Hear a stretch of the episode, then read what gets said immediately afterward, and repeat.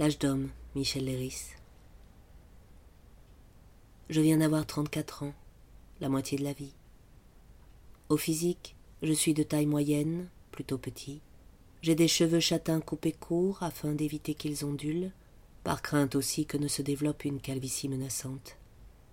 Autant que je puisse en juger, les traits caractéristiques de ma physionomie sont une nuque très droite, tombant verticalement comme une muraille ou une falaise, marque classique, si l'on en croit les astrologues, des personnes nées sous le signe du taureau. Un front développé, plutôt bossué, aux veines temporales exagérément noueuses et saillantes. Cette ampleur de front est en rapport, selon le dire des astrologues, avec le signe du bélier. Et en effet, je suis né un 20 avril, donc aux confins de ces deux signes, le bélier et le taureau. Mes yeux sont bruns, avec le bord des paupières habituellement enflammé. Mon teint est coloré. J'ai honte d'une fâcheuse tendance aux rougeurs et à la peau luisante. Mes mains sont maigres, assez velues, avec des veines très dessinées.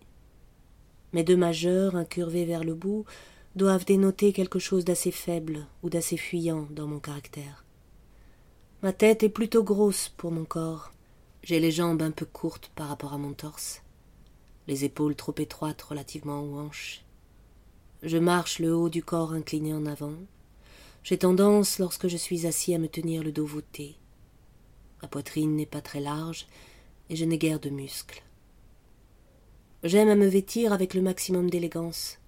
Pourtant, à cause des défauts que je viens de relever dans ma structure, et de mes moyens qui, sans que je puisse me dire pauvre, sont plutôt limités, je me juge d'ordinaire profondément inélégant. J'ai horreur de me voir à l'improviste dans une glace car faute de m'y être préparé, je me trouve à chaque fois d'une laideur humiliante. Quelques gestes m'ont été ou me sont familiers. Me flairer le dessus de la main, ronger mes pouces presque jusqu'au sang, pencher la tête légèrement de côté, serrer les lèvres et m'amincir les narines avec un air de résolution, me frapper brusquement le front de la paume, comme quelqu'un à qui vient une idée, et l'y maintenir appuyé quelques secondes. Autrefois, dans des occasions analogues, je me tâtais l'occiput. Cacher mes yeux derrière ma main quand je suis obligé de répondre oui ou non sur quelque chose qui me gêne ou de prendre une décision. Quand je suis seul, me gratter la région anale, etc. Ces gestes, je les ai un à un abandonnés, au moins pour la plupart. Peut-être aussi en ai-je seulement changé et les ai-je remplacés par de nouveaux que je n'ai pas encore repérés si rompu que je sois à m'observer moi-même, si maniaque que soit mon goût pour ce genre amer de contemplation, il y a sans nul doute des choses qui m'échappent, et vraisemblablement parmi les plus apparentes, puisque la perspective est tout, et qu'un tableau de moi peint selon ma propre perspective a de grandes chances de laisser dans l'ombre certains détails qui, pour les autres, doivent être les plus flagrants. Mon activité principale est la littérature, terme aujourd'hui bien décrié, je n'hésite pas à l'employer cependant, car c'est une question de fait.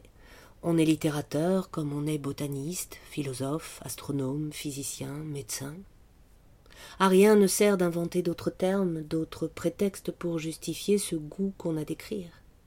Est littérateur quiconque aime penser une plume à la main. Le peu de livres que j'ai publiés ne m'a valu aucune notoriété. Je ne m'en plains pas, non plus que je ne m'en vante ayant une même horreur du genre écrivain à succès que du genre poète méconnu. Sans être à proprement parler un voyageur, j'ai vu un certain nombre de pays. Très jeune, la Suisse, la Belgique, la Hollande, l'Angleterre. Plus tard, la Rhénanie, l'Égypte, la Grèce, l'Italie et l'Espagne, très récemment l'Afrique tropicale. Cependant, je ne parle convenablement aucune langue étrangère, et cela, joint à beaucoup d'autres choses, me donne une impression de déficience et d'isolement. Bien qu'obligé de travailler, à une besogne d'ailleurs peu pénible, puisque mon métier d'ethnographe est assez conforme à mes goûts, je dispose d'un certain confort, je jouis d'une assez bonne santé, je ne manque pas d'une relative liberté, et je dois, à bien des égards, me ranger parmi ceux qu'il est convenu de nommer les heureux de la vie, Pourtant, il y a peu d'événements dans mon existence que je puisse me rappeler avec quelque satisfaction. J'éprouve de plus en plus nettement la sensation de me débattre dans un piège, et sans aucune exagération littéraire, il me semble que je suis rongé.